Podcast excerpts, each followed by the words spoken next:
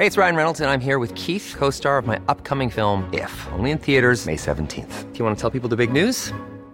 All right, I'll do. Sign up now and you'll get unlimited for $15 a month in six months of Paramount Plus Essential Plan on us. Mintmobile.com slash switch. Upfront payment of $45 equivalent to $15 per month. Unlimited over 40 gigabytes per month. Face lower speeds. Videos at 480p. Active Mint customers by 531.24 get six months of Paramount Plus Essential Plan. Auto renews after six months. Offer ends May 31st, 2024. Separate Paramount Plus registration required. Terms and conditions apply if rated PG. Escucha y comparte las breves del coronavirus de México y el mundo. La Secretaría de Salud en México reporta este miércoles 31 de agosto en las últimas 24 horas 5.657 contagios de COVID-19, lo que suma 7.027.252 casos totales y también informó que se registraron 38 muertes por la enfermedad, con lo que el país acumula 329.494 decesos totales.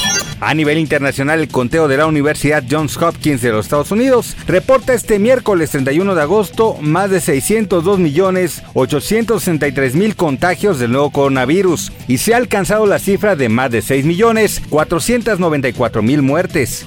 La Administración de Alimentos y Medicamentos en Estados Unidos autorizó este miércoles las dosis de refuerzo con las vacunas actualizadas contra el COVID-19 de Moderna y Pfizer. Esta es la primera vez que las vacunas actualizadas reciben autorización de uso de emergencia en aquel país.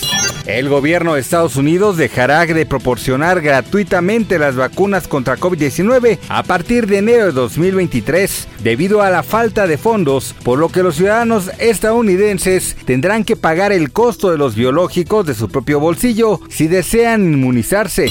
De acuerdo con el endocrinólogo Jorge Yamamoto, algunos pacientes desarrollan hipotiroidismo luego de haber contraído COVID-19. El galeno explicó a un medio de circulación nacional que el hipotiroidismo ocurre cuando la glándula de la tiroides que regula el metabolismo no produce suficientes hormonas, lo que ocasiona en pacientes post-COVID-19 síntomas como fatiga, caída de cabello, depresión y dolor muscular.